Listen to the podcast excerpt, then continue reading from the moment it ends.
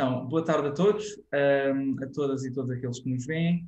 Hoje, uh, os Fazedores de Letras têm o enorme prazer de receber aqui no canal de YouTube da, da revista o professor Dr. Fernando Brices.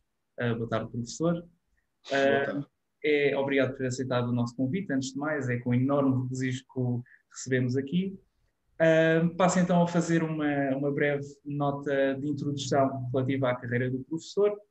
O professor Dr. Fernando Brice é licenciado em Linguística pela Faculdade de Letras da Universidade de Lisboa, fez o seu doutoramento em Linguística Histórica pela mesma instituição, sendo que, posteriormente, integrou de 2017 até 2019 a Comissão Diretiva do Centro de Linguística da Universidade de Lisboa. De 2016 a 2020 foi secretário do Conselho Fiscal da Direção da Associação Portuguesa de Linguística e, desde 2020, é secretário da mesa da Assembleia Geral da mesma instituição. Foi docente de estudos portugueses na Universidade de Zurique e diretor da Cátedra Carlos de Oliveira do Instituto de Camões.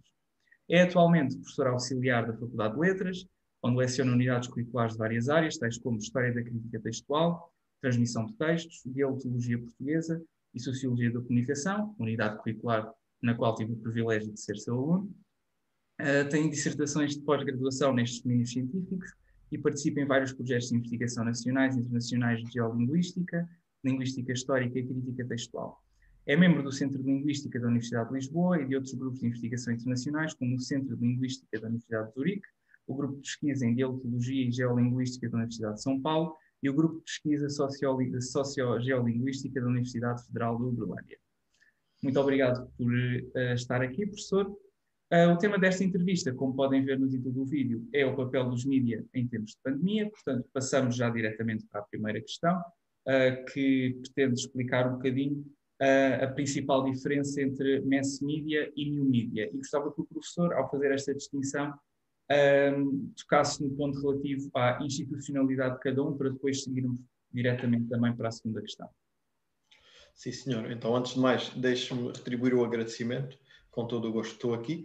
Gosto, prazer e honra também e, e, e queria, não queria deixar de, de, um pouco como fazia em off, antes da entrevista, uh, incentivar os fazedores de letras a continuarem o, o, esforço. É um, a revista é um do, pelo menos para quem entrou para a faculdade a partir do, dos anos 90, é um daqueles traços de identidade da FLUL, da Faculdade de Letras da Universidade de Lisboa, e, é muito bom que estejam a recuperar alguma atividade e que estejam a trabalhar mesmo a todo o vapor uh, fazem falta à faculdade mesmo, verdadeiramente. Então, meus parabéns por estas iniciativas e, e uma mensagem de apoio também.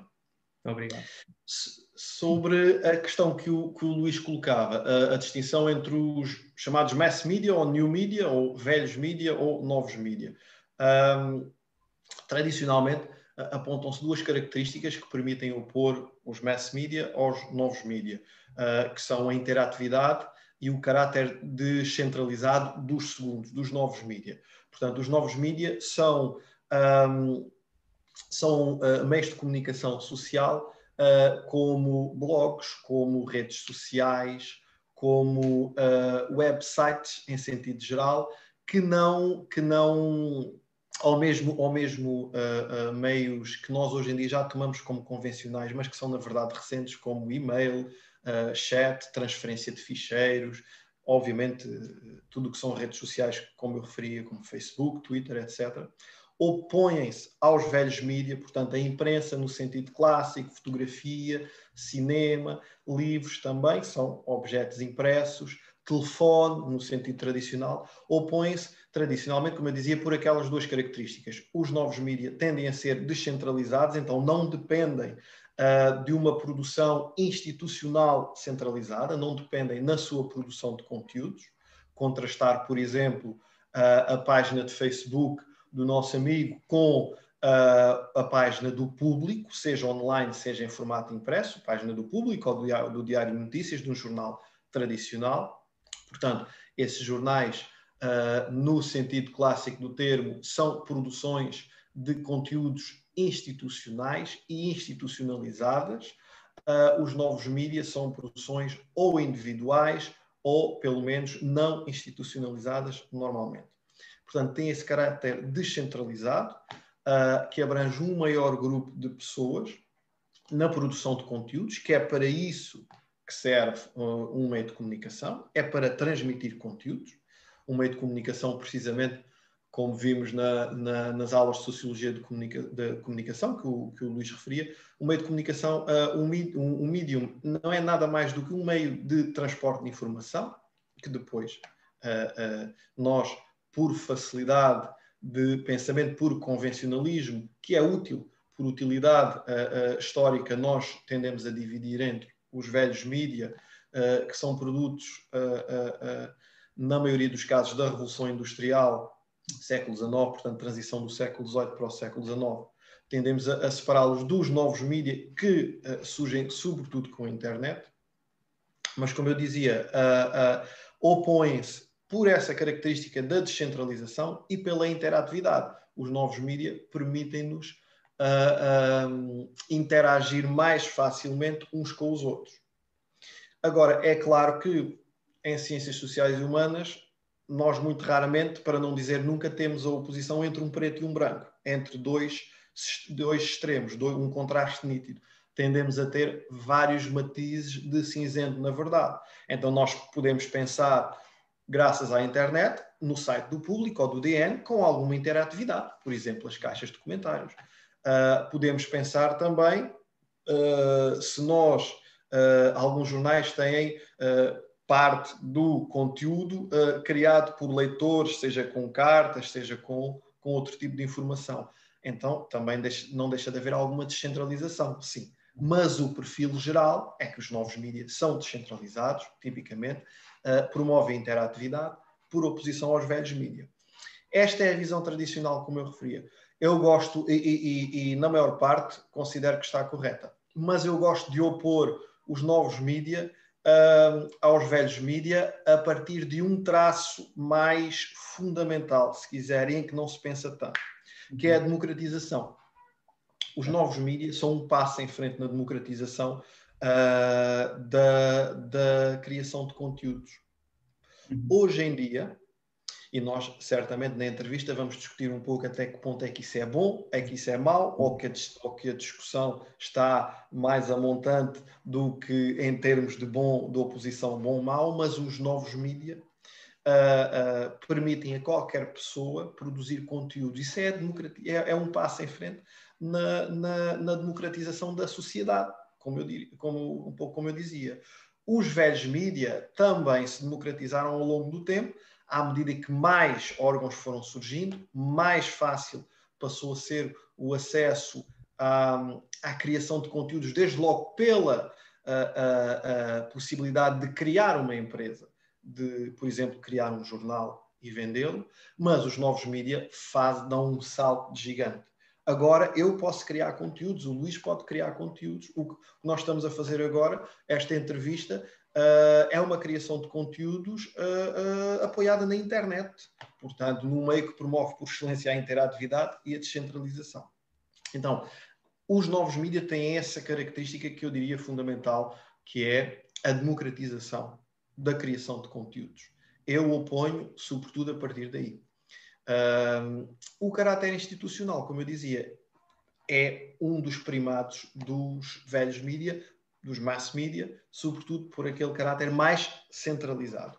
Portanto, por essa tipologia uh, bipartida de centralização, menor interatividade, eu acrescentaria a tal terceira característica uh, de um passo de gigante uh, na democratização da sociedade, pela democratização do acesso à criação de conteúdos que os novos mídias promovem sem dúvida alguma que tocaremos no, no, no ponto da, dos new media serem de facto um, um grande passo na democratização, uh, na produção e construção de conteúdos, tanto como partilha, uh, mas por enquanto uh, acho, acho importante mantermos no, no ponto do, do, cariz institucional.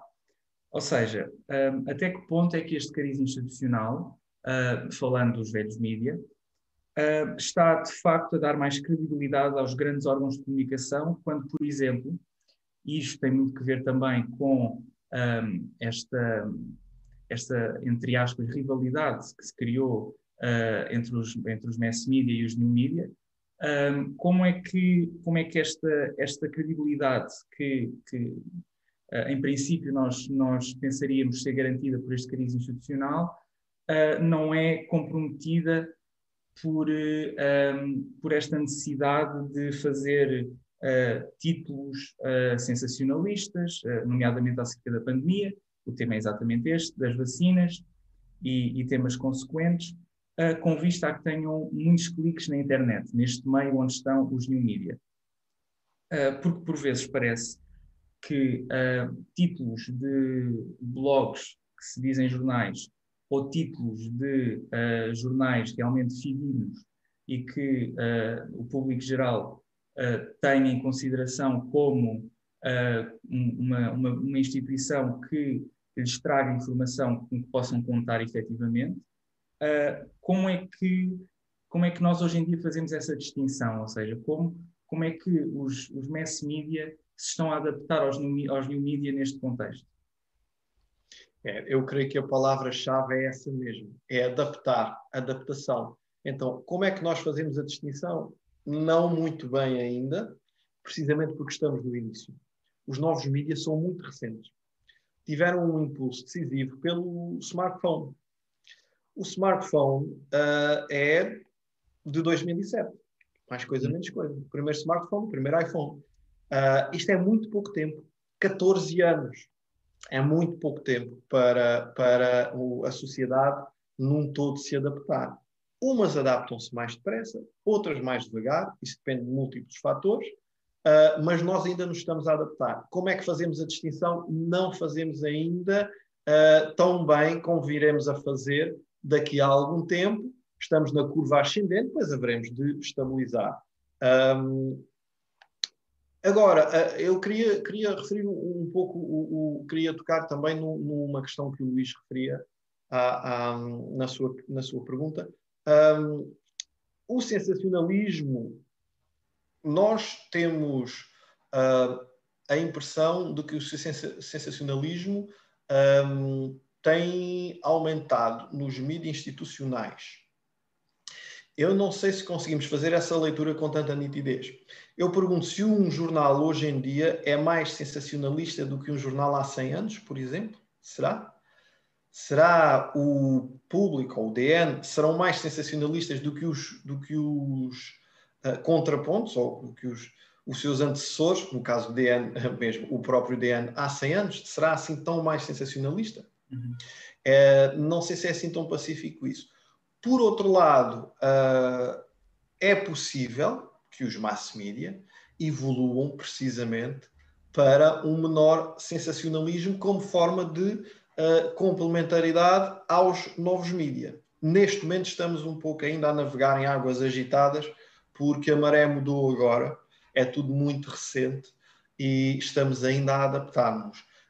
O caráter institucional dos mass media dá-lhes, do ponto de vista da visão tradicional da coisa que as sociedades têm, dá-lhes mais credibilidade ou mais resistência à, à desconfiança. Mas, mas os novos mídias, com toda essa democratização, com a possibilidade que as pessoas têm uh, quase de dizer o que querem dizer, uh, muitos mitos tradicionais têm vindo, ou ídolos, se quiser, têm vindo a ser desfeitos a questão talvez possa ser encarada um, num plano mais transversal. Nós vemos algumas classes sociais hoje em dia serem contestadas e serem, terem, serem afetadas por falta de credibilidade uh, uh, de uma forma que não eram até recentemente.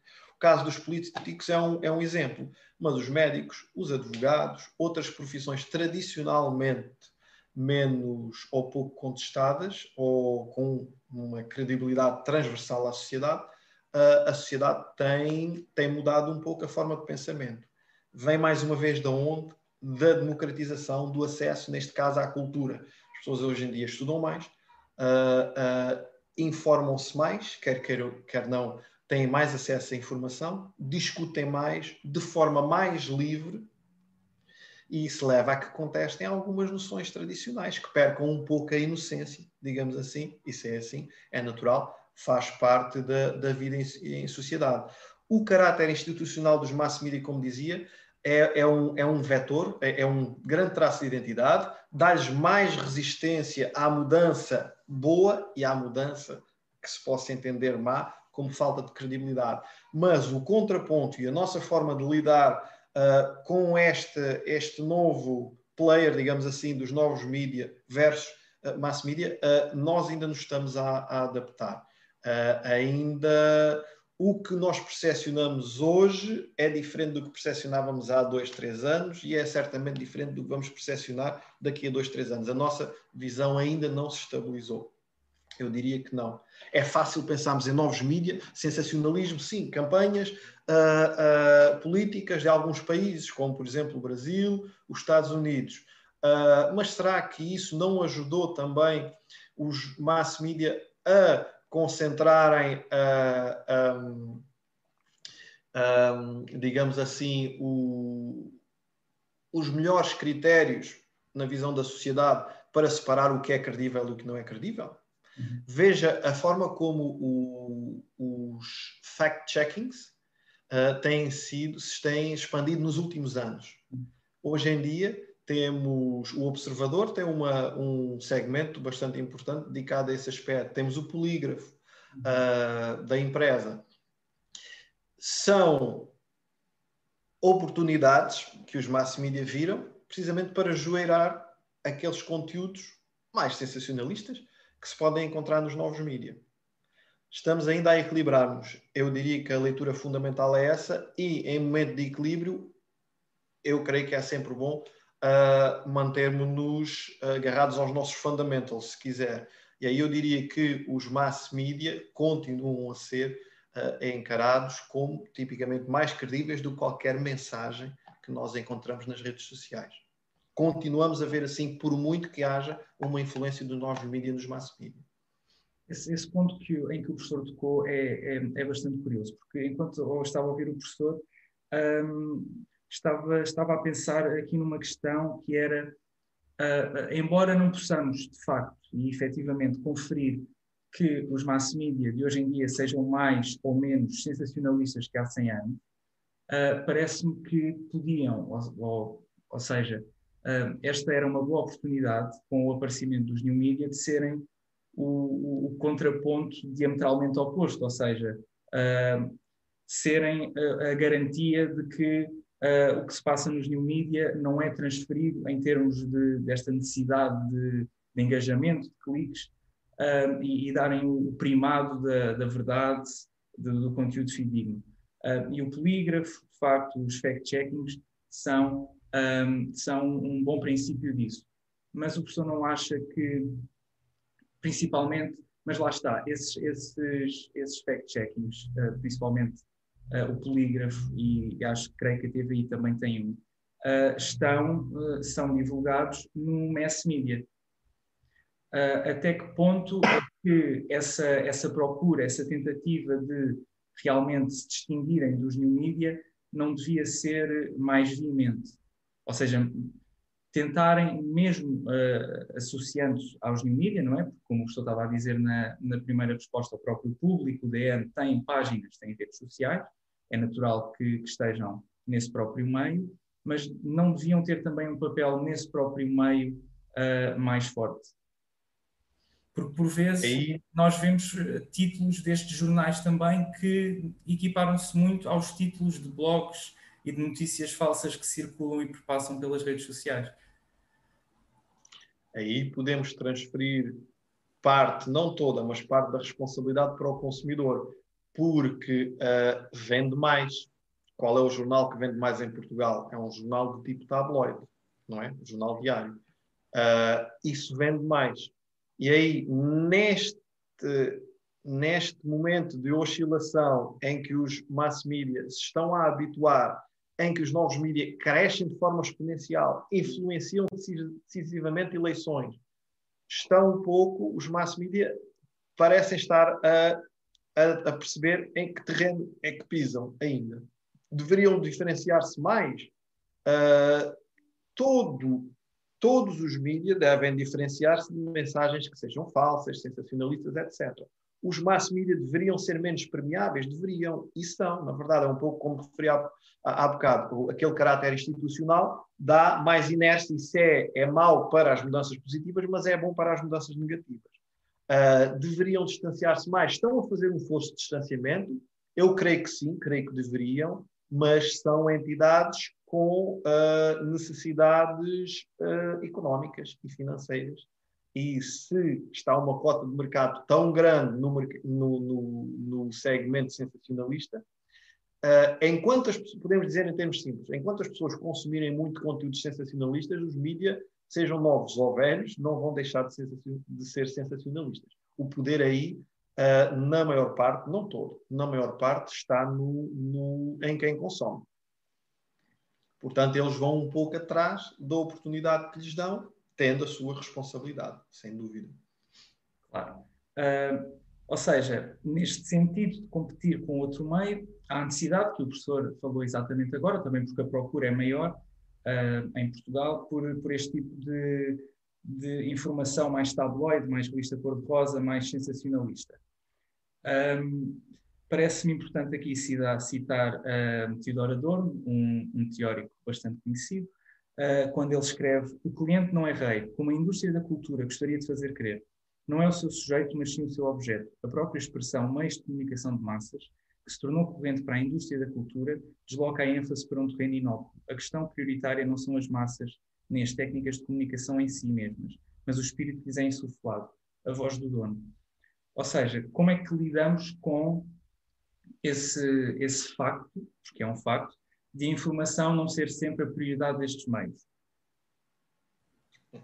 É, esse ponto é muito relevante. Esse é o ponto que é cota parte, digamos assim, de culpa, entre aspas, dos mass media. Aí, aí devemos compreender um, um, um pouco o contexto do Teodoro Adorno, uh, um sociólogo alemão, uh, salvo erro, pai alemão, mãe italiana, uh, daí o nome Adorno, uh, um dos expoentes da chamada Escola de Frankfurt.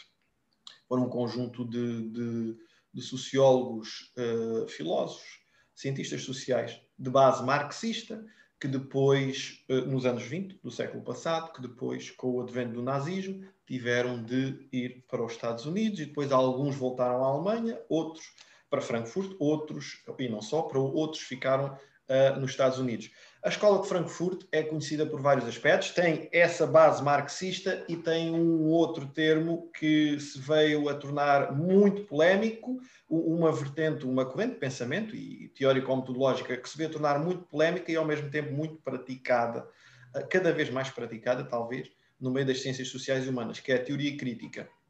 A teoria crítica, eh, que também tem influência marxista, mas a teoria crítica, eh, tal como nós a conhecemos, é mesmo da Escola de Frankfurt, é um produto basicamente original deles. A teoria crítica tem alguns postulados, não nos interessa verificar aqui todos, mas tem um fundamental que é que eu, eu citaria dois. Em primeiro lugar, contestação da metodologia científica tradicional de base lógica ou matemática, cartesiana, como diz o Horkheimer, que é o Max Horkheimer, outro, outra figura importante da escola de Frankfurt, que é quem, o primeiro grande nome, o pai fundador, digamos assim, da, da, teoria crítica, contestar essa forma de pensamento para as ciências sociais e humanas, essa forma de pensamento base lógica ou matemática, mais científica, diríamos assim, no, no sentido comum da palavra, contestar isso, e propor uma metodologia científica, sociológica, que não apenas analise, mas transforme. Quando uh, o, Adorno, o, Adorno, como membro da Escola de Frankfurt, está, e como uh, marxista, uh, está condicionado por, é, condicionado não necessariamente no mau sentido, por esta forma de encarar o mundo, não só, que também é, é muito marxista, claro, não só analisá-lo, mas transformá-lo, não é? Uma das teses do Marx Marx sobre Feuerbach. Um, não só analisar o mundo, mas transformá-lo. Uh, o Theodor Adorno exige, portanto, é natural que ele exija a todos os todos os segmentos da sociedade, digamos assim, uma responsabilidade de transformação. Não encara as empresas como tão passivas que uh, não transformem, não influenciem ativamente o mercado e ativamente os consumidores. Ou seja, o cliente não é rei, o cliente também é sujeito a condicionamento da parte das empresas. O Teodoro Adorno tem razão. A grande, o característica que faz a economia uma ciência social e humana e não uma ciência exata é que nós podemos intervir no nosso objeto de estudo. Uma empresa não se limita a captar clientes. Uma empresa, para quem, uma empresa gerida por um bom, um bom gestor, por quem sabe, quem não tem uma perspectiva naive do mercado, a empresa condiciona o seu cliente. Então, esta é a parte de, de culpa, diria eu.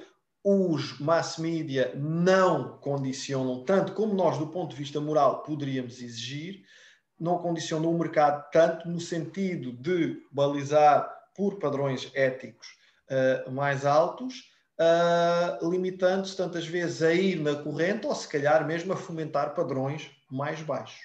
Por isso, sim, poderiam fazer mais, deveriam, do ponto de vista da moral uh, tradicional que nós temos, deveriam fazer mais, sem dúvida. Não o fazem. Nesse aspecto, a, a Escola de Frankfurt tem toda a razão. Nós não só somos capazes de analisar, mas somos capazes de intervir. Se eu estiver a estudar astronomia, as estrelas, eu tenho pouca capacidade de intervir na disposição das estrelas no céu. Se eu estiver a estudar a zoologia, tenho pouca capacidade de intervenção na, na, na tipologia das espécies no mundo mas se eu estiver a estudar uh, sociologia, como uh, os últimos dois séculos provam, eu tenho grande capacidade de intervenção uh, na sociedade, o mesmo com a economia, o mesmo com os gestores. Então, poderiam condicionar o mercado num sentido, no sentido, num sentido mais ético, mais moral? Sim, podiam. Limitam-se, em muitos casos, a aproveitar uh, a onda sensacionalista para uh, terem mais lucro? Sim, sim. Este é um daqueles conflitos insanáveis que nós temos entre eles podiam fazer melhor, porque é que não fazem? Que razão é que está por trás? Mas poderiam uh, uh, cavalgar menos a onda sensacionalista? Isso sim, isso poderiam. Eu creio que é relativamente consensual na sociedade. E isso, por um lado, já que o professor falou uh, e referiu muito bem que Adorno é um, um, teórico marxista, outro teórico marxista também muito conhecido, uh, Gramsci, uh, estudou bastante o conceito e a definição de consentimento. E, portanto, se por um lado os mídias produzem aquilo que o consumidor quer, quer não, mas procura, não é? E acaba por consumir, até que ponto é que os próprios mídias não criam também uma espécie de consentimento nas pessoas para que o, o, produto que elas procuram seja aquele que elas querem, não propriamente aquele que elas precisam. Exatamente. É isso mesmo. É tão simples quanto isso, sim. Criam e sem. Uh, o problema do, do consentimento é um problema um pouco mais, mais complexo, porque é difícil traçar um, uma linha muito difícil traçar, uma linha divisória entre o momento em que o consumidor de conteúdos mediáticos consente e o momento em que não consente, não é? Porque uh, a grande maioria dos conteúdos mediáticos nós consumimos de forma voluntária. Agora, enquanto adultos, porque nós somos sujeitos a estímulos desde crianças e isso também influencia a nossa personalidade, nossa forma de ser, porque nós somos desde logo produtos históricos. Uh, o consentimento é, é um, uma questão um pouco mais complexa do que o condicionamento, digamos assim, naquele sentido mais frankfurtiano, mais clássico, um, mas nem toda a influência, eu diria que, não obstante ser complexo, distinguir, discernir entre consentido e não consentido, eu diria que não é uh, complexo, não é difícil dizer que nem tudo o que nós consumimos, nem todos os produtos uh, uh, mediáticos que nós consumimos, são o, são o, nós o fazemos com consentimento, dando consentimento. E a partir do momento em que os mídias têm essa capacidade de intromissão, digamos assim, na nossa esfera pessoal, uh, mais invasivo e mais grave se torna uh, uh, essa essa amoralidade que tantas vezes praticam e que efetivamente praticam de forma ativa. Não pensamos, não precisamos de pensar num caso, num caso um, muito drástico. Pensemos, por exemplo, num jornal desportivo que tem, um, tem uma linha editorial que favorece determinado clube. Está a criar mercado, está a influenciar mercado e nem sempre o faz com consentimento. Aí, mais uma vez, serem bons os novos mídias, uh, na minha perspectiva, porque há mais democracia, há mais autonomia na criação de conteúdos. Hoje em dia, nós não estamos só dependentes de meia dúzia de empresas geridas por meia dúzia de CEOs que, quer se queira, quer não, numa, numa cadeia de comando vertical, conseguem condicionar se podem se sentar à mesa e decidir uh, que informações é que as pessoas vão, a que as pessoas vão ter acesso uh, durante um período largo de tempo. Com os novos mídias isso já não é tão possível. Daí representarem, na minha opinião, um grande avanço, com prós, com contras, sim, mas uh, uh, encará-los como por vezes faz como uma coisa má, eu não partilho essa opinião. Um exemplo está precisamente nesta questão do consentimento, do, dos condicionalismos que afetam a nossa relação com os mídias institucionais. Os novos mídias são um mecanismo de defesa que nós temos utilizado com escrutínio, com critério, mas são um mecanismo de defesa que nós temos. Mas, retornando ao início da questão, uh, sim, sim. Uh, nós não damos consentimento a tudo, e isso é um problema e é um, uma, um, um, flanco que nós temos em relação aos mídias, que eles podem utilizar e tantas vezes utilizam de forma menos uh, moralmente legítima, digamos assim. Então, será que é possível afirmar que os mass media uh, necessitam dessa produção de, uh, de, consentimento intrínseca a si mesmos e os new media não precisam disso, e é por isso também que uh, nós, enquanto público, enquanto utilizadores de, destas redes sociais, sentimos um, um maior apego porque não, não, não, não estamos propriamente uh, à procura de uma, de uma informação que sabemos que pode ser, eu não queria usar a palavra manipulada, mas escolhida de forma não ingênua. Sim, estamos claramente sujeitos, sim. As relações sociais estão longe de ser perfeitas uh, e este é um exemplo de imperfeição, digamos assim. Estamos sujeitos, é uma fragilidade que temos, é um flanco que abrimos, é um problema que sempre tivemos e que sempre vamos continuar a ter uh, a nossa vulnerabilidade uh, perante mensagens uh, menos legítimas ou menos fidedignas. E é um problema, eu creio que as escolas, o sistema educativo, deveria investir cada vez mais no, no, em conteúdos desde muito cedo no ensino uh, que promovessem a literacia informativa, se se quiser, uh, que ajudassem o utilizador comum uh, de conteúdos informativos, conteúdos mediáticos, não só informativos, lúdicos também, que lhes desse uma perspectiva tão científica, tão neutra quanto possível. e isso um sistema educativo tutelado centralmente consegue fazer, possivelmente de forma mais eficiente uh, para nos ajudar a minimizar essa fragilidade que sempre existiu e sempre vai existir.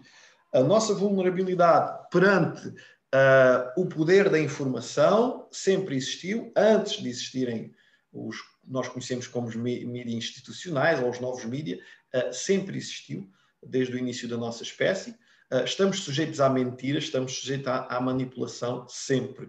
Se isso é no nosso clã, na pré-história, enquanto caçadores-coletores, com um mensageiro que chega à noite ao acampamento e nos diz uma mensagem que não é bem intencionada, ou se é sujeito, eh, ou se é, enquanto lemos um jornal difundido para milhões e milhões de pessoas, ou uma notícia com um conteúdo, independentemente da língua, difundido para milhões e milhões de pessoas, o problema é essencialmente o mesmo, claro que agora noutra escala, mas o problema é essencialmente o mesmo.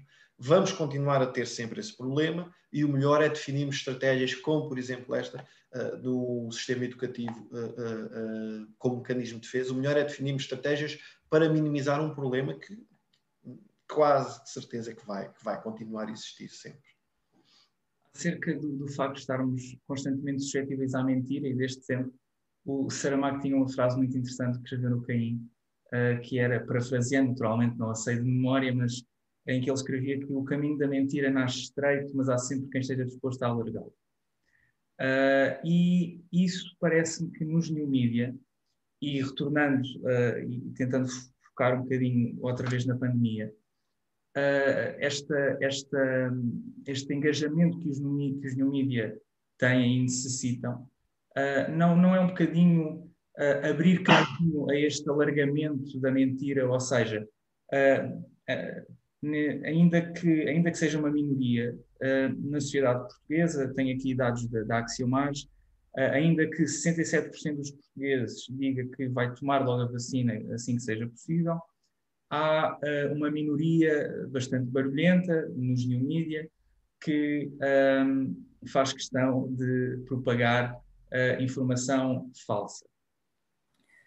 Mas se os mass media Uh, e lá está, aqui, como o professor disse, uh, estamos ainda a flutuar em, em, marés que não conhecemos muito bem, mas uh, os mass media não deviam, neste, nestes tempos, traçar uma linha muito concreta em que a informação fidedigna devia de ter em si a exclusividade, da, da, da, a exclusividade na prioridade em informar as pessoas e não pensar propriamente no lucro e como é que isto se faz sem um, amedrontar, sem um, assustar patrocínios, acionistas e todas as entidades que dependem desses lucros.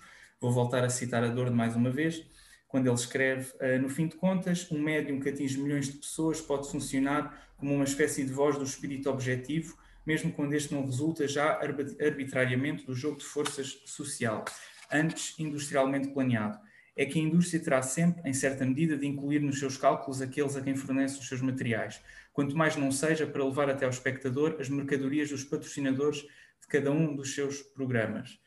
Ou seja, os new media, não de, os mass media, aliás, perdão, não deviam, uh, nestes tempos em que se pede uh, a, tanta, a tanta solidariedade por parte uh, dos políticos e tudo mais, não deviam eh, os, os próprios mass media também um, designar a si próprios esta tarefa de uh, informação primeiro, lucros uh, depois. Ainda que, naturalmente, os, os mídia, como o professor também disse, adaptam-se ao meio. Portanto, nós vemos numa democracia liberal, notadamente capitalista, e, portanto, o lucro é essencial à manutenção destes, destes, destes mídia. Mas uh, não devia haver uma espécie de de, de, de moral ou de ética uh, para que nestes tempos em que realmente é necessário que isto aconteça uh, seja execuível, ou seja, seja possível que os, que os mídias façam isto? Devia sim. Agora, uh, só um ponto prévio. Os novos mídias são um caminho mais largo para a mentira, mas também são para a verdade, se as pessoas assim usarem. Ou seja, as mentiras que são lá postas são lá postas por pessoas e vistas, visualizadas, lidas por pessoas pode, que podem optar por pôr a verdade, digamos assim, aqui, utilizando os conceitos de forma uh, absoluta, mas para o nosso fim aqui serve, podem lá pôr a verdade em vez da mentira. Uhum. Uh, portanto, eu creio Posso na. Referências, professor? Diga, diga, diga. É verdade que podem lá colocar a verdade em vez da mentira, mas provavelmente a verdade, por já estar nos mass media, não vai dar tanto, tantas visualizações nos new media e os new media vivem muito à base disto. Ou seja, os próprios new media não estão também dependentes do sistema económico vigente, apesar de não terem o caráter institucional dos mass media. Sim. Estão, estão sem dúvida dependentes, mas vamos dar sempre, se eles precisam desse nicho, se o que atrai é sensacionalismo, um, ou a mentira, se quiser, uh, mais uma vez, a responsabilidade está do lado de quem consome.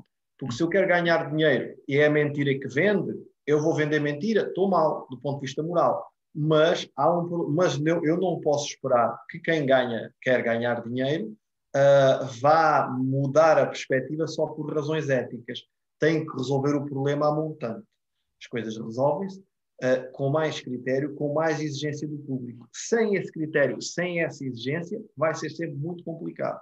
Daí eu dizer, o sistema educativo é um, se nós queremos melhorar um pouco as coisas, é um, o sistema educativo não é o único, mas é talvez o grande vetor uh, um, como para nós conseguirmos mudar um pouco a perspectiva uh, uh, da coisa. Agora, esperar consciência social de empresas cujo fim é o lucro, nós podemos fazê-lo, mas vamos cair uh, num erro crasso, porque a história mostra não há precedente para que a dinâmica do mercado no nosso sistema económico funcione de forma necessariamente moral.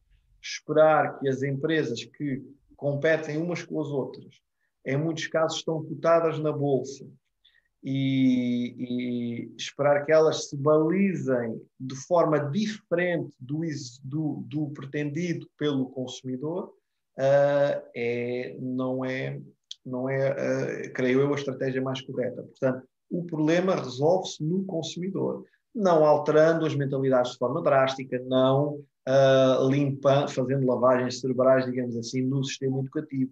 Mas são transmitidas algumas, algumas mensagens que a sociedade tem como morais no sistema educativo, outras também podem ser transmitidas, uh, ah, um, outras estratégias também podem ser adotadas. Agora, esperar que forças em competição no mercado pouco regulado se vão elas próprias autorregular de forma autónoma, perdendo dinheiro, não o vão fazer, porque se aparece hoje um jornal, uh, imagine, façamos a experiência de pensamento, vamos fundar um jornal, e primeiro aspecto, uh, temos de conseguir capital, ou vamos pedir dinheiro ao banco, ou vamos conseguir financiador, e depois, imaginando que o conseguimos, uh, mandamos cá para fora só Uh, notícias uh, que nós temos como sérias, com um perfil muito institucional, muito conservador, no bom sentido, da, da, verdade da mensagem.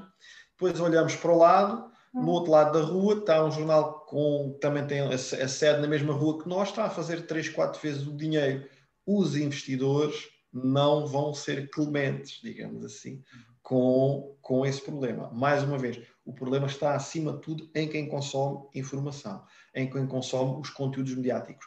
No nosso sistema económico, esperar uh, que uh, empresas cujo objetivo é o lucro uh, se, base, se, balizem por outro aspecto que não o lucro, já se tem feito e não, normalmente não dá bom resultado.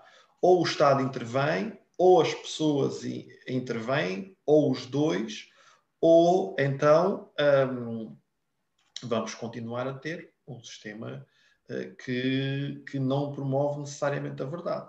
Agora, também é necessário dizer uma coisa: também já foi tentada a intervenção do Estado e não dá necessariamente bom resultado. Uhum. Mais uma vez, o problema, na minha opinião, central está no consumidor. Ele é que uh, tem o poder na mão, senão também não faria sentido acreditarmos em democracia, em poder uh, popular, em, uh, na importância do voto. Isso acontece porque é precisamente no povo que está a baliza uh, de tudo. sem uma base forte da pirâmide, nós não vamos ter um topo forte, se se quiser. Portanto, eu acredito que a sociedade pode uh, intervir de forma institucional através do Estado, por exemplo, tomar algumas medidas. Uh, se o sistema económico for evoluindo também noutro sentido, uh, menos concorrencial, também algumas coisas se podem resolver, mas o problema fulcral, o grande investimento é nas pessoas. Dizia os, os melhores gestores costumam dizer que a forma para o sucesso são as pessoas, ter as pessoas certas no lugar certo. São sempre as pessoas, é o capital humano na sociedade. A economia não existe, são pessoas. Sistema uh, social não existe, são pessoas. Uh, o vetor são as pessoas. O capital humano é que decide aqui tudo. Então, as outras estratégias são, vão ser paliativas, podem ter consequências importantes, mas o grande investimento, eu diria, está nas pessoas com muito cuidado, com pinças, porque nós não queremos sair de uma sociedade livre para uma sociedade uh, uh, que não seja livre e essa experiência já foi tentada uh, e até hoje não deu certo. Precisamente por, por a economia e por, por, pelos sistemas sociais serem as pessoas, esta, esta, esta prática utilitarista que, que o sistema económico vigente um, consolida na, na, nas próprias pessoas, não era importante também que nessa literacia de informação de que o professor fala, e com a qual eu concordo efetivamente, não devia ser também complementada com uma literacia uh, económica, uma literacia financeira, de modo a que o aluno, neste caso, enquanto jovem, perceba também o meio em que está inserido. Exatamente, concordo totalmente, sim, sim, sim. Literacia económica, financeira, uh, são o sistema, o sistema educativo tem, tem realmente muita coisa para melhorar. Um, esses conteúdos de literacia informativa, literacia económica, financeira são fundamentais. Nós ajuda-nos a compreender bem, ou pelo menos melhor, o mundo em que nós vivemos. São aspectos estruturantes, são aspectos fundamentais.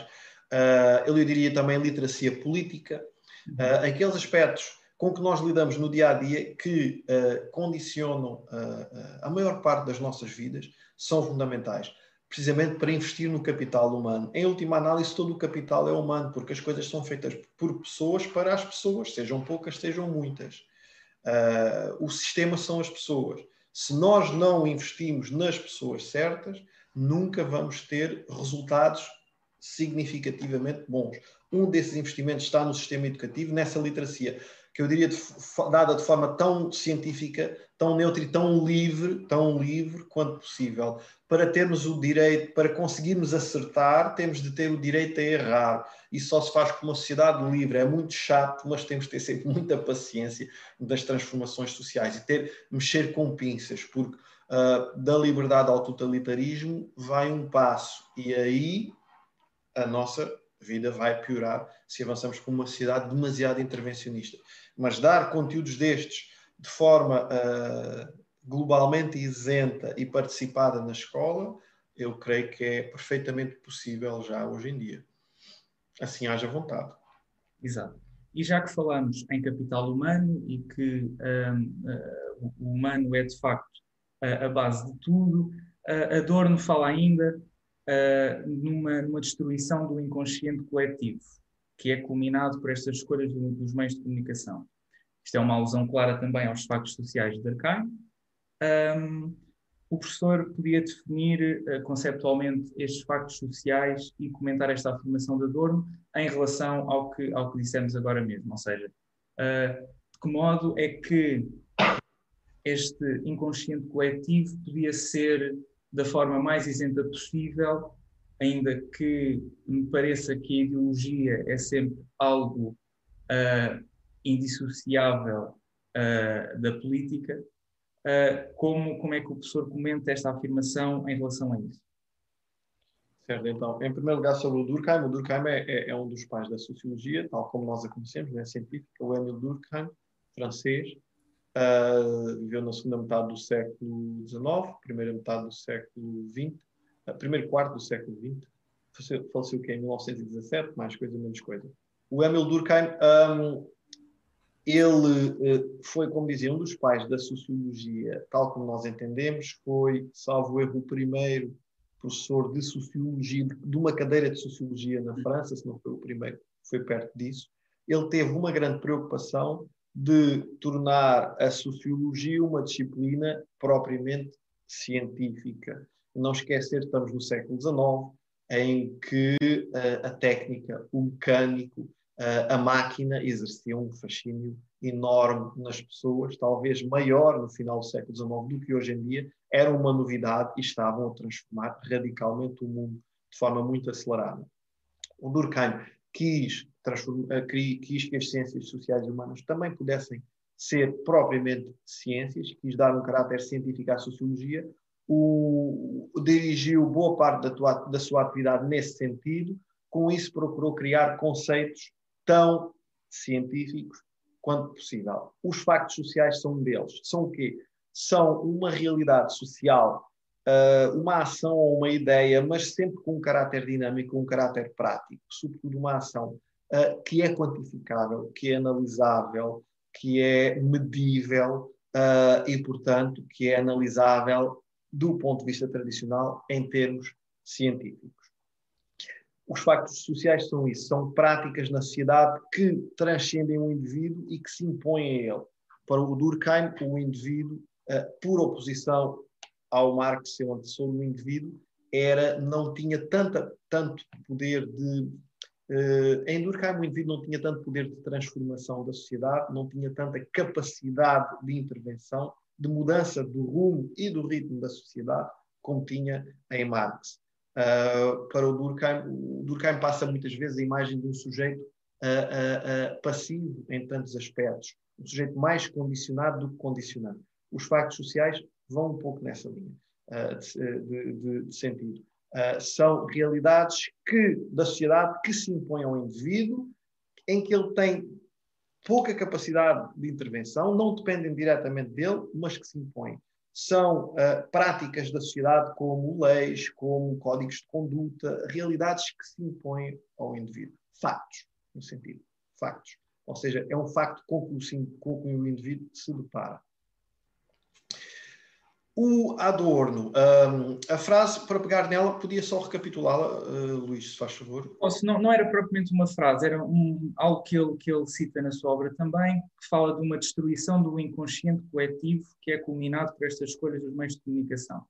E, portanto, eu gostava que o professor relacionasse isto com aquilo que, que falámos anteriormente, ou seja, como, como é que esta destruição, na opinião de Adorno, uh, do inconsciente coletivo um, é uma consequência dessa, dessa falta de literacia, dessa, dessa económica, política, informação, uh, e como é que nós podíamos atribuir, uh, e já fazendo uma outra questão, a que, que, papel é que nós podíamos atribuir aos, aos mídias nesta consciência coletiva?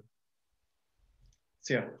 Então, um, o, o, essa, a, primeira, a primeira parte da questão é muito, muito interessante porque a teoria crítica e a escola de Frankfurt, na linha marxista, vem o, o indivíduo com um grande poder e uma grande responsabilidade e um grande dever de intervenção, de transformação da sociedade. Ponto 1. Um. Ponto 2. Rejeitam aquele sistema de pensamento lógico-matemático, cartesiano, dedutivo, uh, tradicional da ciência. Isso quer dizer que fazem uma ruptura, de certa forma, com Durkheim e com a visão durkheimiana da sociedade.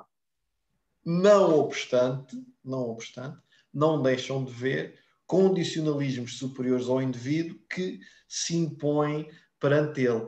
É um exemplo de como nas ciências sociais e humanas nós não temos o tal preto e branco, temos uma linha de continuidade muito clara, temos vários matizes de cinzento.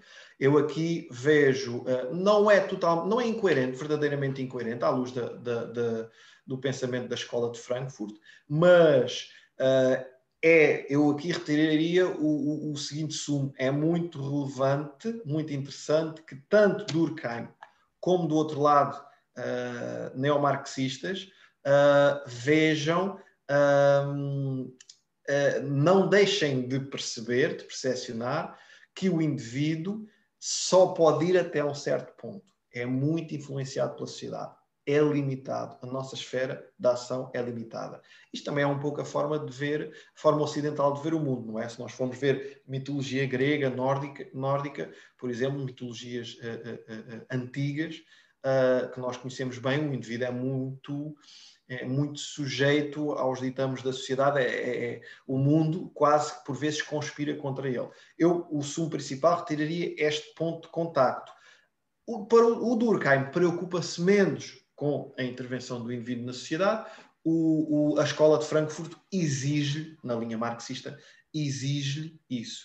Uh, mas em ambas nós vemos isso, a nossa limitação e um pouco aquela, aquela chatice que eu referi há pouco, que é estas coisas custam muito a mudar, se é que mudam. Uhum. Então, mais do que sermos idealistas e pensarmos que vamos resolver o problema, se calhar aprender a viver com ele e minimizá-lo, uh, seja a estratégia mais pragmática, pelo menos, uh, para conseguirmos pôr o comboio em andamento, depois mais à frente uh, conseguiremos perceber melhor, mas partirmos do princípio de que vamos conseguir resolver um problema que sempre existiu é, é complicado, pode ser ingênuo. Um, quanto à, segunda parte da questão, Luís, ajude-me, por favor. Eu vou dissertando, vou, vou falando. a segunda parte da questão tinha que ver com a influência ou o papel, se quisermos assim chamar, dos mídias nesta consciência coletiva. Sim, consciência coletiva é outro conceito do Durkheim. É um sistema de valores, de crenças uh, da sociedade uh, enquanto um todo. Veja-se mais uma vez o indivíduo como pequenino, como uh, parte, como a molécula de, uma, de, uma, de um organismo maior que é a sociedade. Uh, sim, os mídias, os mass, os mass media, os novos mídias, os mídias, têm uma capacidade de intervenção uh, na consciência coletiva, portanto, na forma geral de pensar de uma sociedade, uh, muito grande. Também por isso, nós devemos mexer-lhes com pinças, como eu dizia há pouco, tanto num sentido como no outro. Foi, não foi há muito tempo, foi há pouco tempo que o, o Presidente da República português, Marcelo Rebelo Sousa, Uh, uh, num discurso, uh, num momento, não sei se não, não me lembro se foi passagem de dança, se foi outro, outro momento, 10 de junho, mas recentemente ele, ele, ele referiu que é decisivo apostar, não deixar os mídias, a nossa comunicação social, enfraquecer perante ameaças como precisamente aquela que o, aquela que o Luís referia, uh, porque boa parte da vida em sociedade e da forma como pensa uh, uh, é condicionada pelos mídia. Eles, sim, têm o poder de criar realidades, de eleger presidentes, de destituir presidentes, de criar guerras, de terminar guerras, de fazer revoluções. O 25 de Abril começa precisamente com o acesso, uma tática militar clássica, o acesso a pontos-chave de transmissão de informação e uh, uh, faz passar uma música, os militares fazem passar uma música, uh, um produto mediático, precisamente para começar uma revolução. Os mídias têm um poder estrutural na nossa sociedade, fundamental, capital mesmo, um, por coisas como conseguir transformar a consciência coletiva, portanto, que, nós podemos ver como um processo crónico a desenvolver em médio longo prazo ou, de, uh, uh, uh, com, ou, ou, podem desencadear também processos agudos, portanto, num dado momento no tempo, é com o acesso à informação que nós conseguimos comunicar, que nós conseguimos viver em sociedade.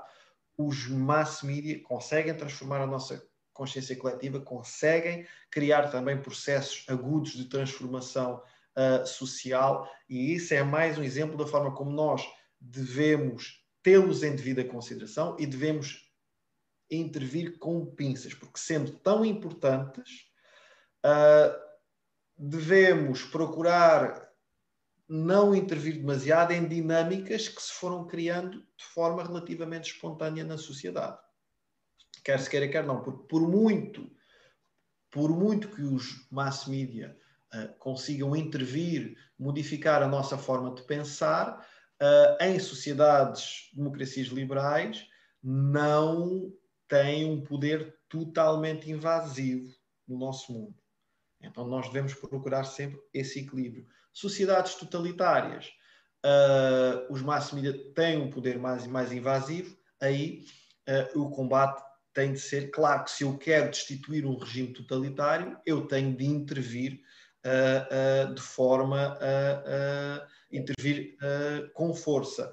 Uh, se eu quero apenas acertar alguns detalhes ou mesmo mexer nos fundamentos, mas numa sociedade que funciona de forma tão livre e espontânea quanto possível, ou que procura esse primado, eu devo intervir de forma uh, menos aguda.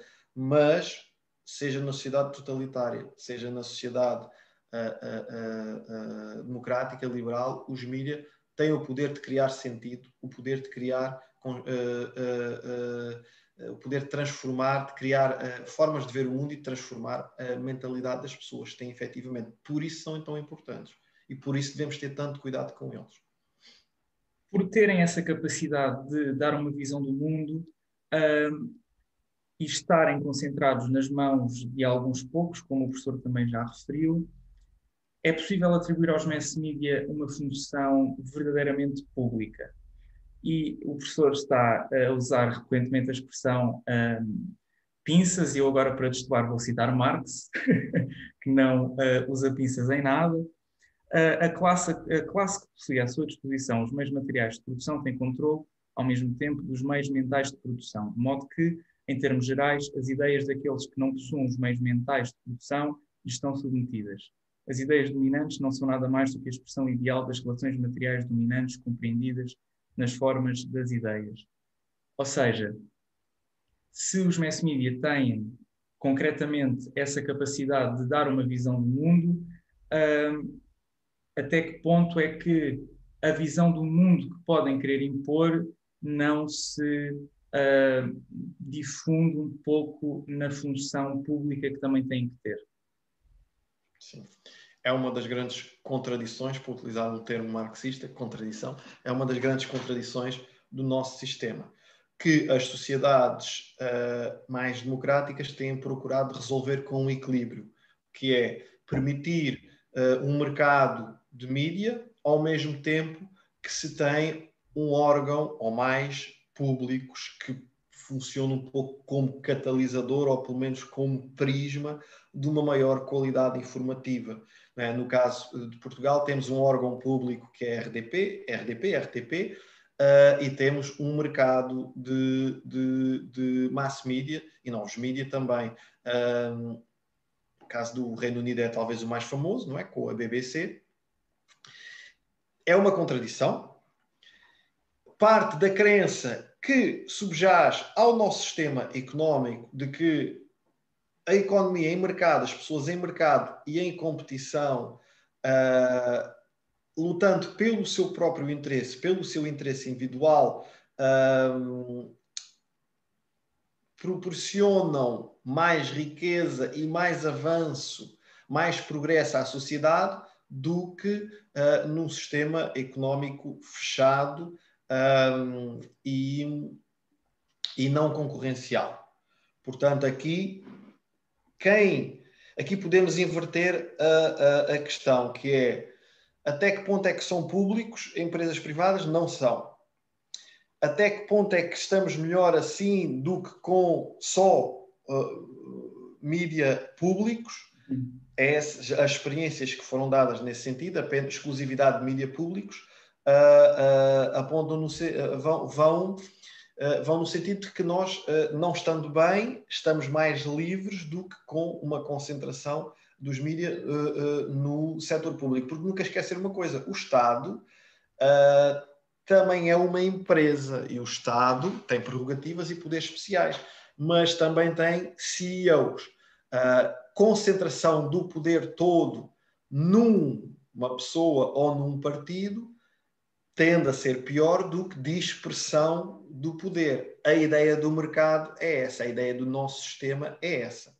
Portanto, aqui mais uma vez estamos entre o menor de dois males, viver em sociedade é isso, é fazer equilíbrios, viver é fazer equilíbrios. Estamos mais uma vez no menor de dois males em vez da solução ideal, ou seja, podemos ver a coisa ao espelho uh, e ver, uh, sim, não estamos no ideal, mas estaríamos pior de outra forma temos de crescer, temos de evoluir, mas se calhar estaríamos pior de outra forma. A excessiva concentração do, dos, do, da propriedade uh, dos mídia em poucas pessoas é um problema atual, uh, é um problema que se tem vindo a adensar e, precisamente, da mesma forma que nós não queremos só mídias estatais, uhum. também não queremos só mídia. Uh, uh, não queremos uma concentração excessiva dos mídia uh, em uma ou poucas pessoas. O princípio é o mesmo. Então, sim, não tem um caráter público, são pessoas a perseguir o seu próprio interesse, mas no sistema económico que nós temos, quando não o transformarmos neste sistema económico, é isso que vai acontecer. Neste sistema económico, é melhor é haver a, a possibilidade de cada vez mais pessoas terem acesso à criação de conteúdos, pessoas e empresas. E vamos dar ao início da nossa conversa. Os novos mídias são bons também por isso. Imagina um mundo sem novos mídias, com a crescente concentração de, de propriedade nos mídias. Estávamos menos livres. Por isso também os mass media uh, tendem a ter uma perspectiva tão negativa dos novos mídias, porque é a luta pelo poder. Os novos mídias vêm uh, descobrir, expor a nu fragilidades dos mass media, vêm contestar uh, uh, muito do conteúdo que os mass media difundem, vêm uh, tirar ingenuidade às pessoas relativamente aos conteúdos dos mass media, daí essa animosidade. Mas esta tensão está a ser boa e está a minimizar os danos dessa crescente concentração de propriedade. O, o, o, nosso sistema económico capitalista evoluiu nas últimas décadas por uma concentração extrema da riqueza, sobretudo com o primado do financeiro por oposição ao económico que nós temos vivido nas últimas décadas. É um problema, a informação não é pública, e mais uma vez, uh, nós, com mais literacia uh, uh, informativa, com menos ingenuidade, nós conseguimos joeirar melhor os conteúdos. Agora, pôr todos os ovos no mesmo cesto, a experiência mostra que está errado. Numa economia socialista, ter vários órgãos de comunicação social, esse não é um horizonte que está, esse não é, não é um passo que esteja no nosso horizonte, no nosso sistema económico. Neste caso, mais é melhor, porque quanto menos, mais concentração.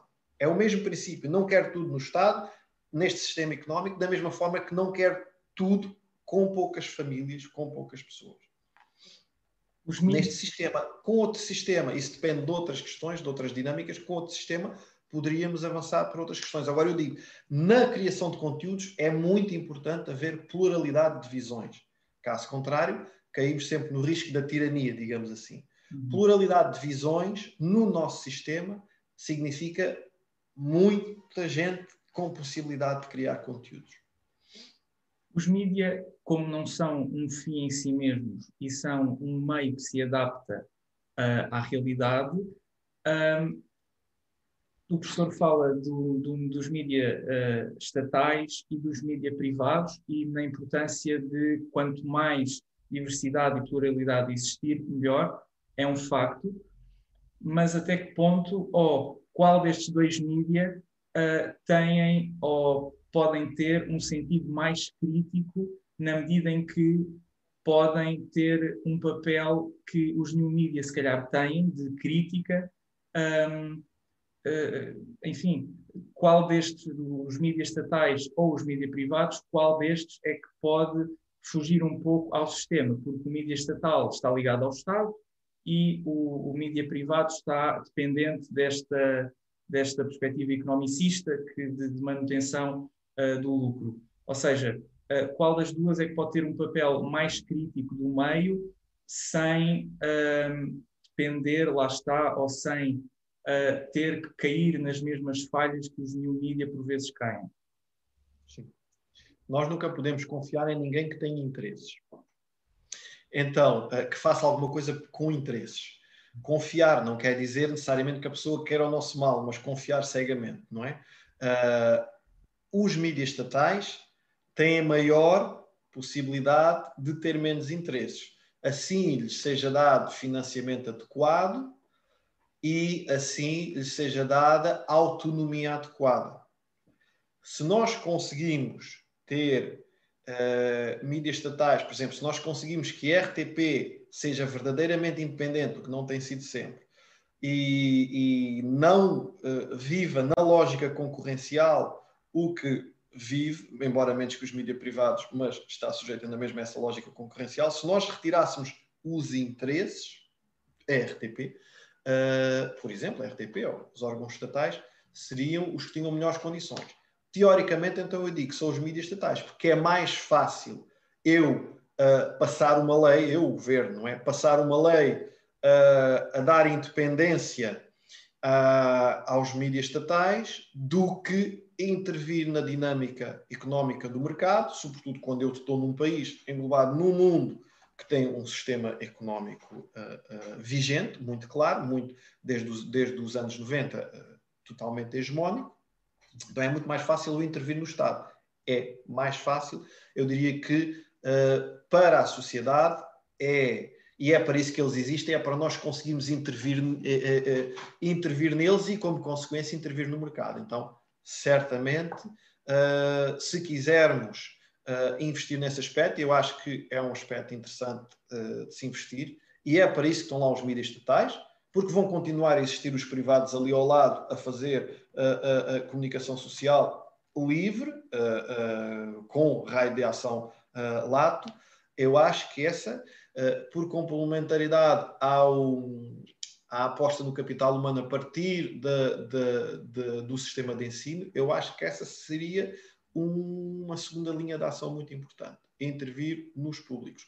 Porque, mais uma vez, no nosso sistema económico temos de esperar, no que toca aos privados, temos de esperar que as coisas surjam de forma espontânea. Uh, quando queremos acelerar processos, intervimos a partir do Estado. Por isso também aquele equilíbrio nas democracias que têm atingido o melhor, uh, o melhor nível de vida, se nós formos a ver os países em que, em termos simples, se vive melhor, são países com um setor público e um setor privado forte. Não só privado, esses não vivem tão bem, não só público, esses também não, não, não atingiram os níveis de progresso que os outros atingiram. Esse setor público forte serve precisamente para isso. Uh, dei o exemplo de, do setor dos mídias, mas nós pensamos, por exemplo, no setor da saúde. Uh, o Estado, ao ter um SNS forte, isso também é democracia, não é por acaso que é referido como uma conquista democrática uh, do Portugal dos anos 70 porque permite ao Estado intervir naquele mercado em vez de esperar a geração espontânea do que quer. Então, sim, mídias estatais, muito claramente. Muito bem, então, já que falamos em, em democracias e em política, vamos passamos agora para um foco uh, mais científico nisso mesmo, na política e também na pandemia, uh, em relação aos new media. Ou seja, será que é possível afirmar que estes new media são mesmo a, a, máxima expressão da democracia e liberdade uh, devido à intervenção mínima institucional de que padecem. Quais as vantagens e desvantagens? Sei que o professor já tocou um bocadinho nisto, mas gostava que fosse um pouco mais além e que falasse também dos exemplos paradigmáticos das campanhas políticas, tanto Bolsonaro e Trump, que dependeram profundamente destes new media e uh, quais as consequências de esta mensagem muito pouco depurada, muito próxima do, do eleitor, porventura menos informado, pode ter uma consequência muito perigosa para a democracia. Aliás, até vimos no fim do mandato de Trump assaltos ao Congresso e, e tudo mais por uma base de fãs mais exacerbada, não é?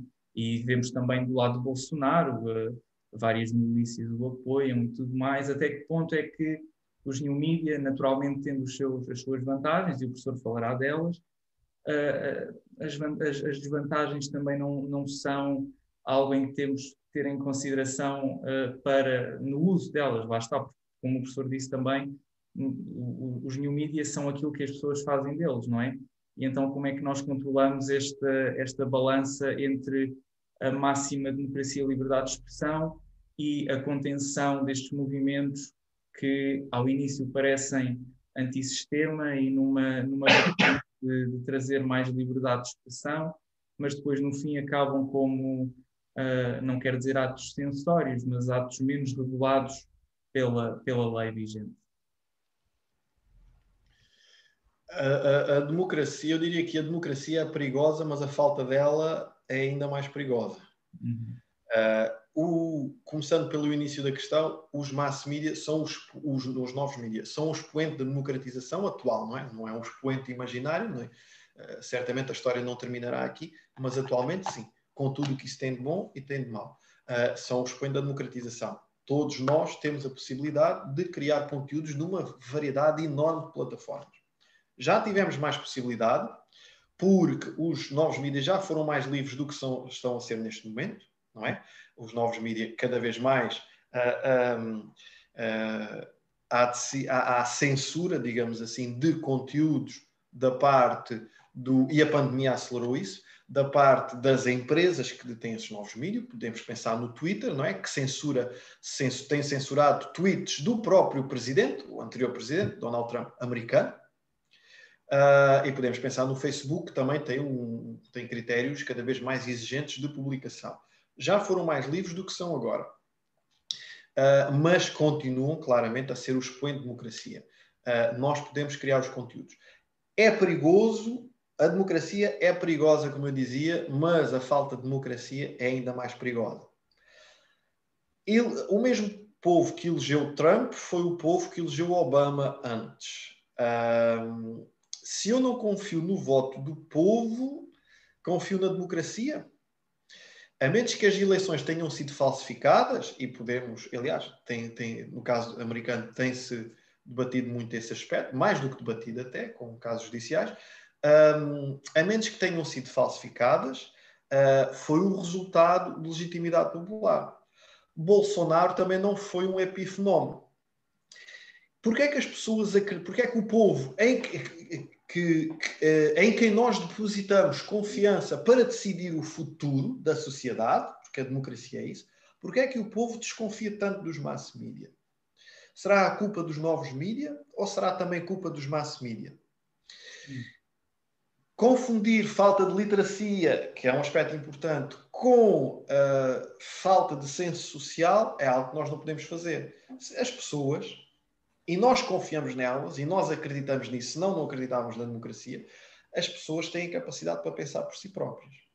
Então, uh, os novos mídias têm uma vertente que nós podemos achar perigosa, sim, mas até que ponto é que a credibilidade dos novos mídias é resultado de estratégias perversas e dos, de, de, quem utiliza os novos mídias e não eh, resultado de uma perda de credibilidade ao longo do tempo dos mass media. É? Até que ponto o problema não está aí?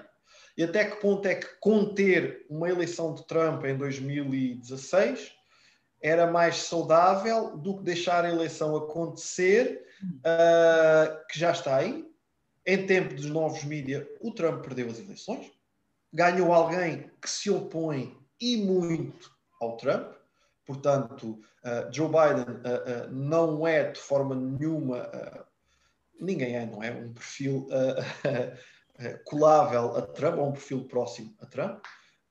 hoje saía uma sondagem, eu vi eu que Uh, se houvesse eleições hoje no Brasil, o, o Lula ganhava com o que 43% contra do Bolsonaro, uhum. coisa assim. E no segundo turno era até com uma maioria bastante ainda mais larga, era 55 contra pronto, o resto para Bolsonaro.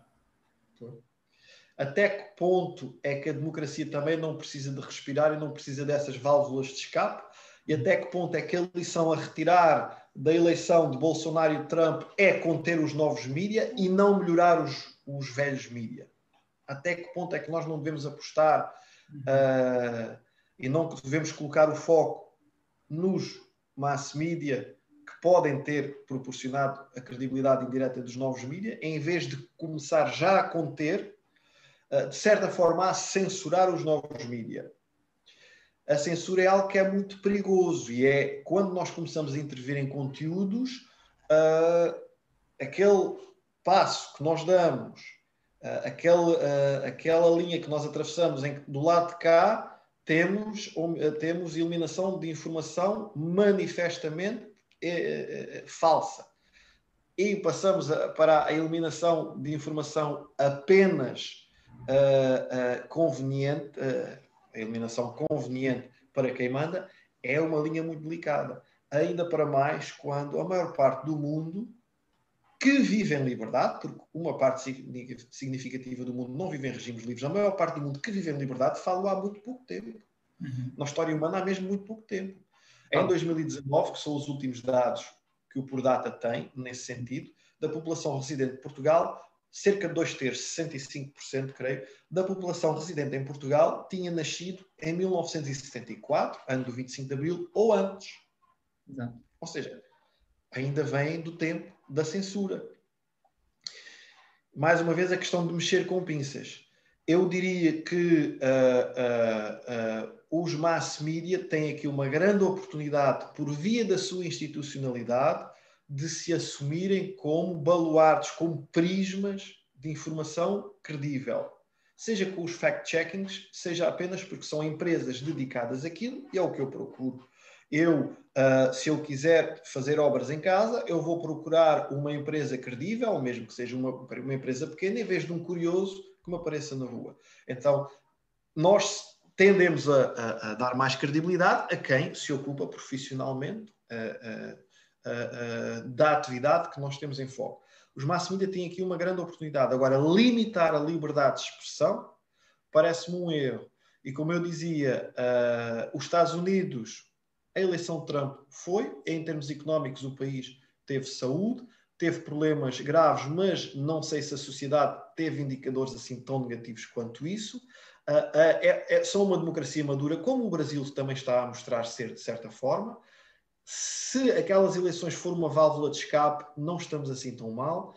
Em todo o caso, encarar o sucesso de Bolsonaro e Trump como uh, uh, um exemplo de perigo dos novos mídias, em vez de uma oportunidade para melhorar os, os velhos mídias, eu iria por esta segunda via e, acima de tudo, limitar ao máximo a liberdade de expressão. Como eu disse, o mesmo povo que elegeu o Trump elegeu o Obama antes. Portanto, o mesmo povo que elegeu o Bolsonaro elegeu pouco antes o Lula, durante uh, vários mandatos. Defender a democracia, eu diria que é o mais importante, e isso significa percepcionar as oportunidades de forma correta, como neste caso, não limitar ou limitar ao mínimo a liberdade de expressão dos novos mídias, deixar os novos mídias serem o que são, Vox Populi, pessoas que falam, que criam conteúdos e, e proporcionar condições para que os mass media, como instituições que são, uh, sejam um prisma da credibilidade, um pouco como o Luís dizia. Agora, evitar ao máximo, por vezes tem de se fazer, mas evitar ao máximo limitar a liberdade de expressão. Foi ontem que nós conseguimos essa liberdade de expressão, há muito pouco tempo. No caso de Portugal, estamos a falar de 47 anos. Muito, muito pouco tempo. Uh, é mais perigoso começarmos a controlar os mídias do que permitir eleições que até ao momento uh, do ponto de vista geopolítico, não têm trazido problemas tão significativos quanto isso. Se calhar temos problemas mais significativos do ponto geopolítico uh, e tiranias maiores mesmo do ponto de vista dos povos que vivem nesses países uh, em eleições menos influenciadas por novos mídias do que em, em eleições em que os novos mídias tiveram um papel tão relevante como nessas duas que referiu claramente, ou temos, podemos falar também do Brexit, Uh, limitar a liberdade de expressão normalmente não é o, o melhor caminho. Essa, essa comparação ainda dicotómica, naturalmente, entre, entre Obama e Trump uh, é muito curiosa, porque eu recordo muito bem nas aulas do professor, uh, quando falámos de entropia, um conceito que o professor pode, pode explanar aqui, e acho importante, a entropia ser positiva e negativa, sendo que neste caso Obama representa esta entropia positiva e o Trump a entropia mais negativa, mais antissistema. Uh, Parece-me que o que o professor está a tentar dizer é que esta entropia negativa que tanto Trump como Bolsonaro introduzem nos new media, aproveitando-se desta provável falta de confiança que o eleitorado vai ganhando nos mass media, esta entropia negativa transforma-se depois numa entropia positiva e dá lugar a candidatos como o Biden, ou no Brasil, como Lula, por exemplo, ou, ou, ou outro, outro, outro político de uma variante política diferente? Uh, se aí temos de pensar que Lula é uma entropia positiva e Bolsonaro é uma entropia negativa. E temos de pensar até temos de decidir até que ponto é que Bolsonaro não é um resultado de Lula e Trump não é um resultado de Obama porque são eleições que vêm em sequência, não é? Em todo o caso, já pego nisso, mas uh, só para, para, explicar brevemente o que é o conceito de entropia. Entropia é, é, é, um conceito que excede as ciências sociais, na verdade, é utilizado em ciências exatas e mesmo em ciências naturais. Em termos gerais, é, é, é uma informação imprevisível que nós temos num determinado sistema. No nosso caso, informação que conteúdos informativos ou processos sociais que eh, trazem muita novidade e que provocam desestabilização no sistema. Até que ponto é que Trump não foi um produto de Obama e Obama não foi também um produto de George W. Bush? Bolsonaro não foi um produto de Lula e Lula não foi um produto de, de Fernando Henrique Cardoso. Até que ponto? As coisas vêm, as eleições vêm na sequência umas das outras. Uhum. Mais importante, como eu dizia, do que restringir esse desenvolvimento natural é ter a grande lição que eu tiro uh, das eleições, dos mandatos de Trump e Bolsonaro, não é tanto uh, o perigo de Trump e Bolsonaro, mas a importância de termos instituições democráticas fortes que combatem excessos, que claramente parece-me pacífico, que, que, ambos os políticos uh, uh, praticaram ou tentaram praticar, como outros antes deles também. mais importante do que eu proibir, que é muito perigoso de fazer a eleição do Trump, é eu ter um, um um tribunal superior muito forte, é o ter uh, mass media fortes que tenham a capacidade de contrapor e de defender ideias que não sejam filhas apenas do regime. Veja mesmo o caso do Brasil, que tem uma democracia obviamente menos consolidada do que a americana. Uh, o Bolsonaro é vivamente contestado por entidades políticas uh, da maior relevância no Brasil. Uh, isto é aqui que se é com, com instituições fortes, incluindo os mídias, que se combatem esses perigos da forma mais eficiente. Mais eficiente do que proibir o povo, digamos assim, de votar num ou noutro sentido, porque os erros vão acontecer. Uh, uh, e as eleições, nós não é difícil identificar uma eleição, o resultado de uma eleição, como um epifenómeno. Normalmente vem na sequência do anterior, e aqui no caso dos Estados Unidos até temos uh, exemplos claros. Vejam como uh, o Trump é um contraponto do Obama, que foi um contraponto do George W. Bush, que em certa medida também foi um contraponto do Bill Clinton. O Bolsonaro um contraponto dos anos de vigência do PT, também. Como é que se resolve esse problema? com instituições democráticas fortes que façam com que um governante, não só por ser governante, uh, não é por ser governante que consegue uh, exercer uh, o poder como quer. E aqui veja, estes países têm novos mídias, têm-se aguentado melhor do que países com informação tão censurada, com novos mídias censurados tão limitados, como acontece noutras partes do globo, com eleições que não são tão entrópicas como as de Trump e Bolsonaro, que no fundo são um sistema uh, criativo uh, uh, a emergir.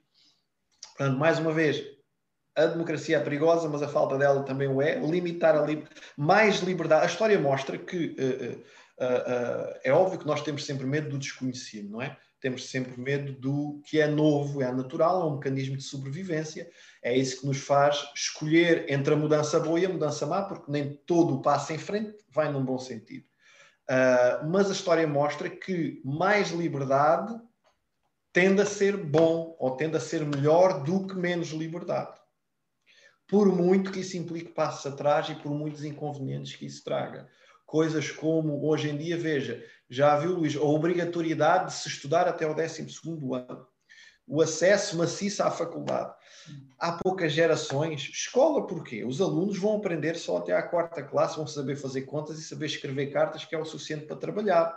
E antes disso, escola porquê? Aprender a ler e a escrever porquê? Não. Trabalham no campo, respeitam as instituições tradicionais e está, está tudo muito bem assim os passos que foram sendo dados em frente, de mais liberdade, de menos medo do que o povo possa pensar, do que a sociedade em si pode gerar, uh, nem sempre, mas na grande maioria dos casos, mostraram uh, uh, significar processo. Melhor do que conter. Conter tende a fazer com que depois as coisas haja uma explosão, é? digamos assim. Provavelmente para a última questão, já, já estamos com um bom tempinho de, de entrevista. Um, Relativamente a, aos, aos excessos de que o professor falava e que acho que em, enquanto coletivo todos, todos aceitamos uh, que tentaram ou, ou realmente uh, fizeram tanto Bolsonaro como Trump, uh, relativamente a estes excessos e por culpa também desta proximidade que eu também já referi ao, ao eleitor através das redes sociais, Uh, Lee McIntyre, uh, investigador do Centro de Filosofia e História da Ciência da Universidade de Boston, escreveu num dos seus livros que um, uh, o acesso exponencial um, às redes sociais fez com, fez com que a divisão entre opinião e informação se fundisse, não é? Ou seja, fica cada vez mais difícil perceber o que é que é realmente tomado como uma opinião ou como informação. Estes, este tipo de líderes mais musculados, mais securitários, uh, ao terem esta, esta preponderância no seu eleitorado, esta capacidade de passar uma mensagem, uh, por vezes excessiva, por exemplo, falando muito em concreto da pandemia, tanto Trump como Bolsonaro, no início, uh, não digo que eram negacionistas, mas duvidavam uh, da, do perigo da, da pandemia, uh, como é que o professor vê isto? Ou seja, será que, uh, e lá está, aqui voltamos ao, ao, ao, ao facto de o humano é que decide como, como é que usa o meio, não é? E, portanto, como é que Bolsonaro e Trump vieram também agravar esta dificuldade em separar notícias de opiniões, porque enquanto figuras de autoridade, uh, enfim, a sua opinião é, é, é, tida em consideração de uma forma diferente de um simples negacionista do Twitter com 200 seguidores, não é? Estamos a falar de presidentes de países e, portanto, as suas opiniões muitas vezes são tomadas como, enfim, plenas, não é? Como é que o professor vê isto? Sure. Então, uh, é em primeiro lugar aquele ponto da, da, da, de se quebrar ou esbater muito a, a linha que separa opinião de, de notícia é realmente um dos pontos, dos contras, digamos assim, uh, que na minha opinião, como já disse, são superados pelos prós, mas é um dos contras dos novos mídias. Uh, estamos neste período de equilíbrio em que uh, as coisas são novas, ainda não sabemos lidar suficientemente bem, mas esse, uh, esse é um dos principais contras, sem dúvida. Resolve-se com instituições fortes, com, desde logo, com mass media uh, fortes, robustos e isentos. Como eu dizia há pouco, parte do sucesso dos novos mídias também se deve aos velhos mídias. Velhos mídias mais credíveis certamente serão mais procurados pelas pessoas que se querem informar. Se calhar quem não se quer informar vai continuar a procurar os novos mídias, mas o risco de, uh, das consequências de se limitar a liberdade de expressão é claramente superior. Temos uh, muita história e mesmo outros exemplos atuais que, que mostram isso. Esse problema cola-se com o outro que o, que o Luís referia, um, da responsabilidade dos políticos. Trump e Bolsonaro foram eleitos democraticamente. Uh, se se considera que eles são um perigo para a saúde pública, podem ser contestados democraticamente. Temos alguém eleito que diz disparates ou pior, que faz coisas totalmente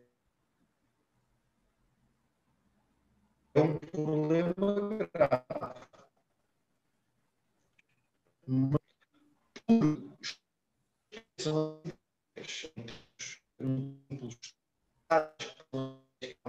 defende, essa pessoa deve ter direito a defender. E Bolsonaro e Trump foram eleitos, uh, sobretudo Bolsonaro mais importante ali do que se discorda das opiniões dele, do, o mais importante do é fazer o contraponto. A sociedade brasileira, onde a vacinação, creio, está a ser um, um sucesso, é? Também uh, globalmente. Um, mais uma vez, com instituições fortes é que se combate uh, uh, essa, essa, essa verve mais, mais inusitada. Se é necessário tomar decisões drásticas, como dizer o presidente é um perigo para a saúde pública, certo, muito bem. Há instituições democráticas com representantes eleitos pelo povo que podem lidar com isso. É mais sensato do que cancelar os novos mídias. Todos nós sabemos, e, e imagine que agora, e, imaginemos que agora se diz nos novos mídias não podem ser publicadas uh, não podem ser publicados conteúdos nos novos mídias ou nos mass media, não podem ser publicados conteúdos que uh, não podem ser publicados conteúdos negacionistas. Uhum. E seria ser a, coisa, a melhor coisa que acontecia aos negacionistas. uhum. não é? E a história mostra, não se iria conseguir suprimir tudo, fecha-se uma rede social, abre-se outra rede social encriptada ali ao lado que vai difundir as mensagens. É melhor lidar com a entropia, um pouco como dizia há bocado, é melhor lidar com a entropia que o sistema naturalmente gera dentro do sistema do que tentar atirá-la para fora do sistema. Ela vai criar outro sistema que pode engolir este sistema. Tantas vezes na história se fez isso. Menos liberdade, menos democracia, mais censura, implosão do sistema, que é substituído por outro sistema. Um sistema com um estômago, com um aparelho digestivo forte, que é capaz de digerir toda esta entropia, todos estes ácidos uh, uh, que afetam o processo, um sistema com essa capacidade uh, vai ser mais fortalecido. Bolsonaro, Trump e outros negacionistas foram eleitos pelo povo. Se tivessem feito um golpe de Estado, também temos mecanismos internacionais para lidar com isso. Foram eleitos pelo povo. É sempre muito delicado. Mais eficiente do que expulsá-los para fora do sistema e dar-lhes a oportunidade e a legitimidade de criarem um sistema deles próprios é dar-lhes o devido contraponto. O que é que se fez nos Estados Unidos? Trump, as sondagens uh, diziam-nos que tinha ótimas possibilidades de sucesso uh, até à pandemia. Uhum. A economia estava bem, veio a pandemia e Trump uh, caiu. Possivelmente pode acontecer o mesmo com Bolsonaro, não sabemos. Mas foi melhor assim do que fazer um golpe de Estado nos Estados Unidos, talvez, não? com essas instituições fortes. Nós temos esforços para desenvolver a sociedade. Aplicamos melhor esses esforços a, a, a, promover a liberdade e instituições que nos defendam umas das outras, porque vai haver sempre contrapontos, vai haver sempre é natural no ser humano tentativas de abuso, do que pôr os ovos todos no mesmo cesto. Uh, a história mostra que isso uh, não dá resultado e enquanto não der, é muito arriscado ir por esse caminho. Muito bem, acho que terminamos uh, nesta, nesta nota de uma perspectiva, diria eu, durkheimiana, é? de conciliação e confiança nas instituições. Uh, quero agradecer ao desconfiança. É precisamente por sermos desconfiados que temos de as melhorar. Mais do que confiar é desconfiança uh, nas instituições para as melhorar. Confiança na liberdade acima de tudo. Né? Nesses, nessa, nesse aspecto da consciência coletiva, se quiser. Mas há, há algumas influências durkheimianas, sim, sem dúvida. Exato. Sim. Muito obrigado, professor, por ter, por ter concedido este tempo aos fazedores. Uh, foi um prazer e vemos em breve. Obrigado. Um prazer também meu, mais uma vez, muito obrigado. Parabéns com uma palavra de forte apoio para os fazedores. Continuem com a vossa atividade. Mais uma, mais uma instituição forte que surge de que nós precisamos precisamente para melhorar o sistema. Muito obrigado. Muito obrigado, professor.